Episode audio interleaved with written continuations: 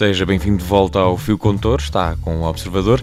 Eu sou o Vicente Figueira e tenho a enorme responsabilidade de o conduzir pelo que se anda a passar neste nosso frenético mundo em rede. E para orientar a nossa viagem semanal, são sempre três as linhas das quais se faz este fio condutor. A minha aldeia, que esta semana não é uma aldeia, para dizer a verdade, é uma grande cidade, fica nos Estados Unidos e eu tenho a certeza que a conhece, mas o que por lá se vai passar é algo que nos remete para aquilo que podia ser uma aldeia, alguns pela Europa, em plena Idade Média. De seguida, e depois de falar aqui em Idade Média, seguimos até aquilo a que podemos chamar a justa da modernidade, é a contenda, onde vamos ver uma discussão que por este mundo se viu e que na internet se pode rever. A promessa que lhe faço é que a contenda é um eixo Brasília-Paris. E para terminar, e porque nem tudo se faz de atritos, trago até si um momento unânime, onde olhamos, como sempre, para algo que a internet nos tenha dito e que tenha gerado concordância, nem que seja só um bocadinho. Fugir ao assunto da semana seria negligência pura.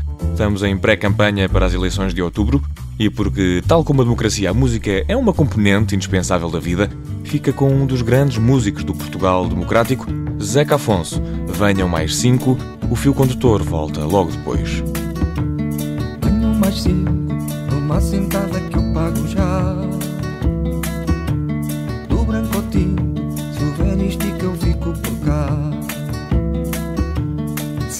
Pinta, dá-lhe uma pica e põe-no a andar. De espada à cinta, já crê que é rei da quem dá limar. Não me obriguem a vir para a rua gritar Que é já tempo de embalar a trouxa e zarpar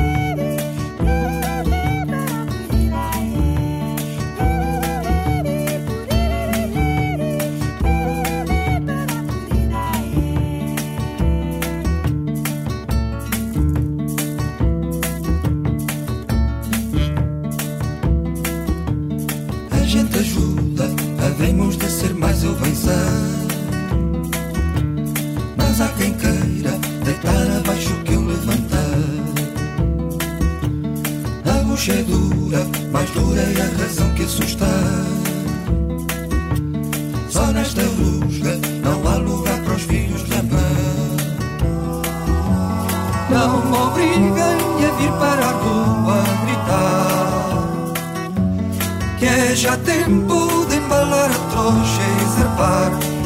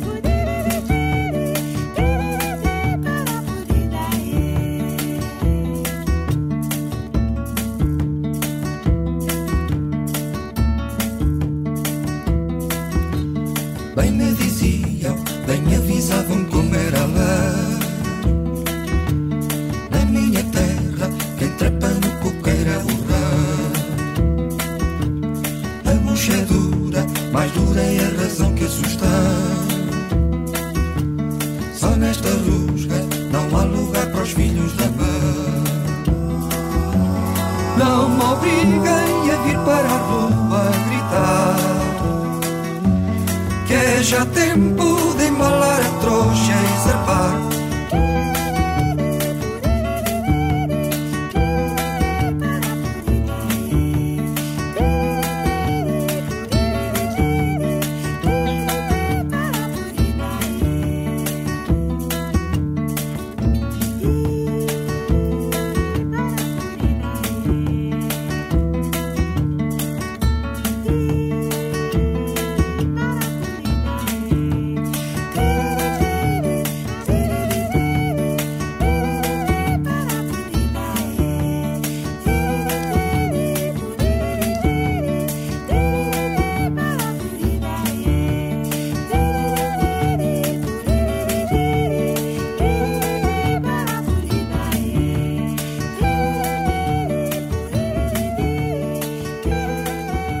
Zeca Afonso, venham mais cinco e na história que lhe vou contar agora mesmo, infelizmente, são mais do que cinco os intervenientes. Mas primeiro vamos à geografia. A minha aldeia desta semana é Dallas, é uma cidade norte-americana no estado do Texas e não, não é nada pequena, é muito populosa e está longe de ser uma aldeia. Mas ainda assim, o que se vai passar nesta cidade entre os dias 14 e 15 de novembro é um evento digno de uma aldeia ou até mesmo de uma tribo perdida no local remoto, alguros no mundo. Vamos então ao evento. Entre os dias 14 e 15 de novembro, Dallas vai albergar a terceira edição do Flat Earth International Conference. Sim, ouviu bem, uma conferência que reúne pessoas que defendem que a Terra é plana. O evento que faz com que grandes matemáticos como Pitágoras deem voltas no túmulo. Este evento acontece uma vez por ano e conta com uma série de palestras e discussões onde se expõem as mais mirabolantes teorias sobre a possibilidade de habitarmos uma grande, grande planície.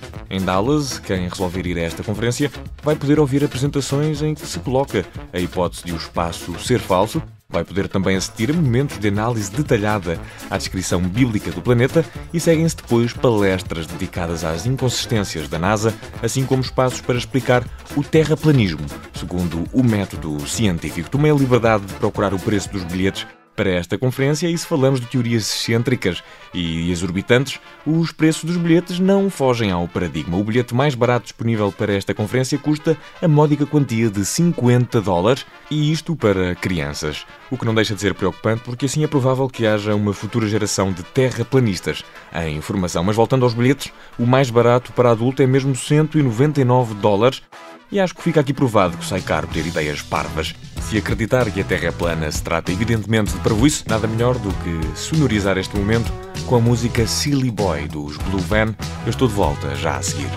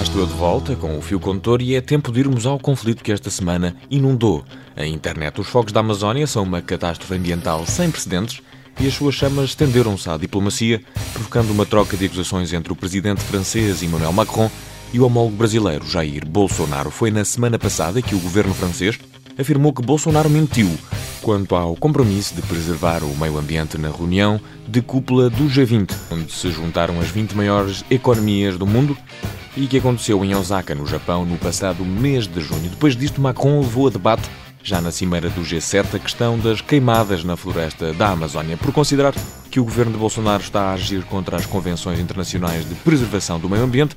O chefe de Estado francês pôs em causa o Tratado de Livre Comércio entre a União Europeia e a Mercosul, que demorou 20 anos a ser negociado. Depois de tudo isto, e com um ambiente já crispado entre os dois países, um acontecimento na internet transportou o debate para um espaço pouco cortês e alheio às questões que realmente interessa debater. Numa fotografia publicada na página de Facebook de Jair Bolsonaro, em que era possível ver uma montagem na qual, de um lado, estava uma fotografia de Bolsonaro com a sua mulher, quase 30 anos mais nova do que ele, e do outro, Macron, com a primeira-dama francesa, que é cerca de 25 anos mais velha que o chefe de Estado francês. Ora, nesta publicação foi possível encontrar um comentário do presidente brasileiro em que podia ler-se, e passo a citar, não humilha, cara precedido de um que que que que que que, provavelmente o riso menos institucional da história da diplomacia. Macron não deixou o comentário passar em branco e afirmou veementemente que as mulheres brasileiras sentem vergonha da conduta de Bolsonaro, assim como todos os brasileiros que esperam que o presidente represente bem o próprio país. A verdade é que tudo isto está a gerar um entrave ao combate dos fogos da Amazónia visto que Jair Bolsonaro só aceita ajuda financeira de França caso Macron reconheça que Bolsonaro não foi desrespeitoso. Enquanto isso, enquanto lutam dois egos, independentemente de quem possa ter razão, a ajuda financeira para tentar travar a devastação na Amazónia continua bloqueada e é para apelar à boa alma de quem pode fazer alguma coisa pela floresta que vamos ficar com os Forest, com o single Your Soul. O fio condutor volta já daqui a instantes.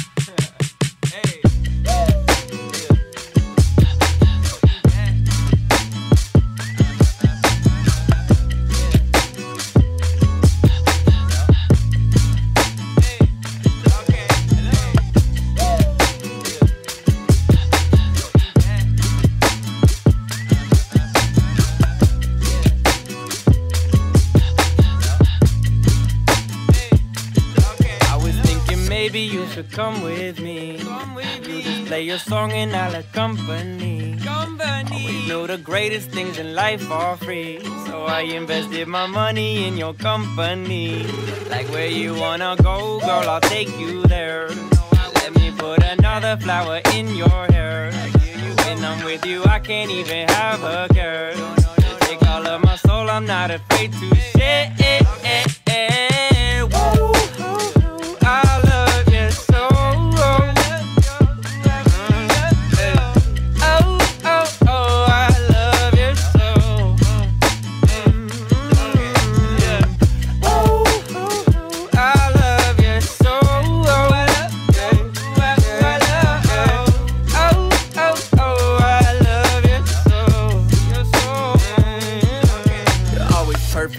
Perfect. Out like product and purchase. Low like the breeze in these verses. Put all the men in these hearses. I love just watching you work it. Splash on the beat and then surface. Bring it to life and then murk it. It has me losing my circus. The way you.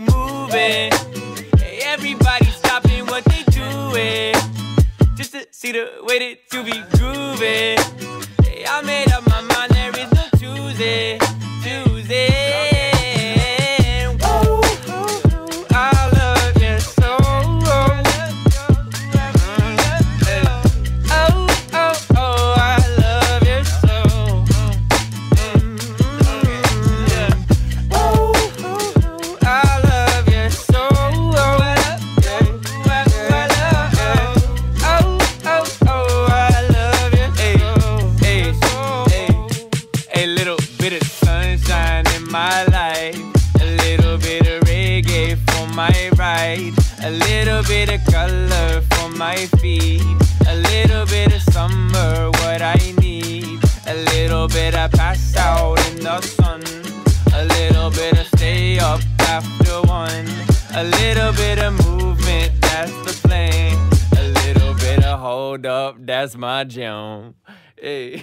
E chegámos à última linha do fio condutor, um espaço para consensos. Vamos olhar para uma notícia que foi capaz de gerar concórdia esta semana na internet. José Cid foi agraciado com nada mais, nada menos do que um Grammy Latino de excelência musical muda a trilha. E pode ser que esteja a perguntar como é que uma notícia que envolve José Cid pode marcar presença num momento que se quer de consensos. O cantor é uma figura longe da unanimidade, sobretudo para os lados de trás dos montes, mas por muito que não queiramos, temos de reconhecer o trabalho do artista. E se José Cid é responsável por muitos suplícios musicais, não tenho dúvida, como o macaco gosta da banana, por outro lado há um percurso do artista que muitos desconhecem e que passa pelo mundo do rock psicadélico. Fez parte da mítica banda Quartento 1111, onde atuava com nomes como, por exemplo, Tos Brito. José Cid é também responsável por um álbum fascinante, que não é o álbum mais conhecido da história da música portuguesa, mas, na minha opinião, que vale o que vale, é um dos melhores e falo do álbum 10 mil anos depois entre Marte e Vênus, um álbum de José Cid que foi lançado em 1978 e que é um dos mais belos exemplos de rock progressivo em Portugal, com composições que misturam o pop e o rock com elementos de música clássica, jazz e que explora sobretudo a revolução tecnológica que se foi dando nos estúdios de gravação, que aumentavam as possibilidades de brincar com os sons e também com o uso mestre dos sintetizadores. São 50 anos de carreira, coroados com este Grammy, e parece-me consensual que José Cid está de parabéns. O fio condutor fica por aqui, e para nos despedirmos vamos ouvir o vencedor do Grammy com a música recente, uma música recente, aliás, resultado de uma relação de amizade com os Capitão Fausto, duas gerações de música portuguesa, Senhoras e senhores, José Cid com o tema Banda do Capitão Fausto, o fio condutor está de volta para a semana.